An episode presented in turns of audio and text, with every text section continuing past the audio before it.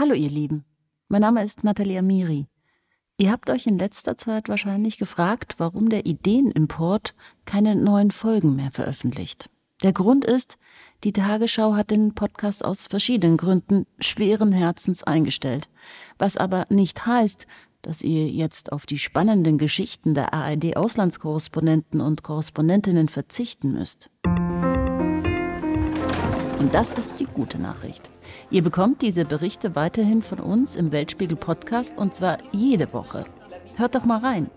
Unsere Hosts kommen im Wechsel von den ARD-Sendern WDR, SWR, NDR und BR. Wie zum Beispiel Philipp Abresch vom NDR. In der Folge Geniale Idee Trinkwasser aus Nebel spricht er mit unserem Spanien-Korrespondenten Sebastian Kistas und mit dem Designer Peter Trautwein über eine Möglichkeit, auch bei Trockenheit für ausreichend Wasser in den Dürregebieten zu sorgen. Für die Felder und für die Menschen. Sebastian, du bist dorthin gefahren, wo Peter Trautwein die Netze aufgestellt hat. Marokko an den Rand der Sahara.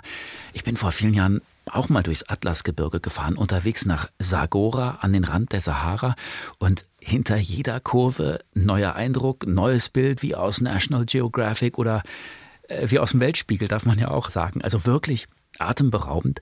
Aber es sind eben auch viele Kurven gewesen und man ist irgendwann ziemlich weit weg von allem. Ein absolut anstrengender Trip.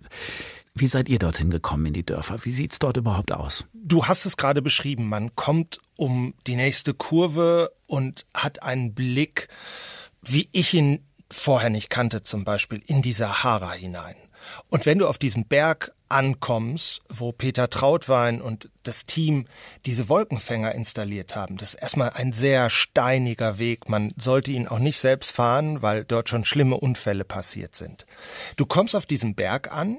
Bei uns war es ein sehr sonniger, heißer Tag und dann stehst du da, siehst 31 Kollektoren die auf den ersten Blick so ein bisschen aussehen wie wild gehäkelte, überdimensionierte Topflappen. Und du denkst, okay, wann ist der Moment, wann jemand hinter einem Felsen hervorspringt und sagt, verstehen Sie Spaß?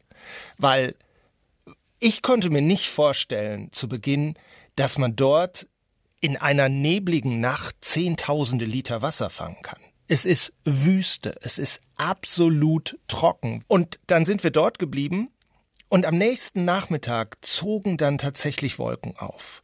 Und plötzlich ein fauchender Wind, ein Zischen geht durch die Netze und dann Tropfen für Tropfen, plopp, plopp, plopp, fällt es in diese, ja, wie Regenrinnen und läuft dann zusammen in einer Zisterne.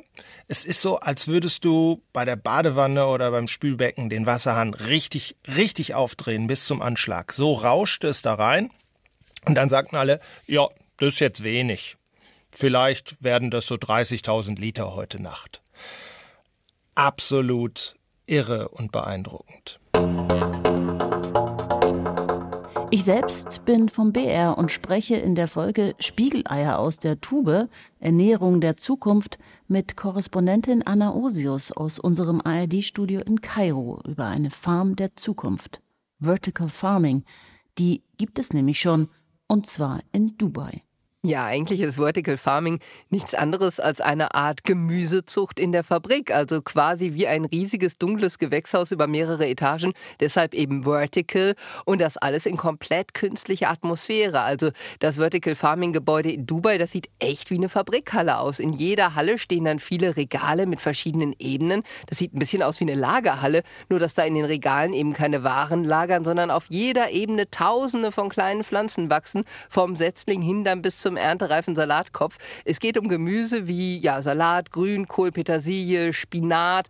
Die wachsen da allerdings nicht auf Erde, sondern auf sterilem Schaumstoff, der dann mit Wasser getränkt wurde. Die Pflanzen sehen nie die Sonne. Das Licht ist künstlich geregelt mit LED-Lampen. Die Temperatur ist konstant bei 23 Grad. Klimaanlagen, Luftbefeuchter sorgen dafür die richtige Atmosphäre. Es ist echt so ein richtiges computergesteuertes Kreislaufsystem, das die Pflanzen mit Frischwasser versorgt und Nährstoffen. Und das wird dann dann über einen großen digitalen Kontrollraum alles überwacht. Das hat echt mehr mit Hightech und Fabrikproduktion zu tun als mit Landwirtschaft. Und deswegen muss man auch total aufpassen, wenn man das betreten will. Also es gibt total strenge Sicherheitsvorkehrungen. Man darf dann nur mit Schutzkleidung und Mundschutz zu den Pflanzen.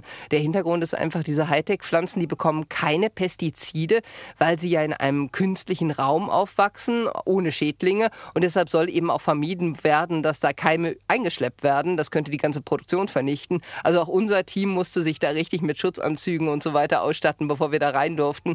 Also mit Erde und Dreck auf dem Acker, da hat diese Vertical Farming Landwirtschaft echt nichts mehr zu tun. Ich hoffe, ihr habt jetzt Lust bekommen auf unseren Weltspiegel-Podcast. Hört gerne mal rein, auch in die Folgen zu diesen Themen. Leben in Rios Favelas, junge ukrainische Frauen, die auf Dating-Apps russische Soldaten ausspionieren oder zur Frage, warum die Menschen in Neuseeland so glücklich sind. Das Thema kennt ihr vielleicht schon vom Ideenimport.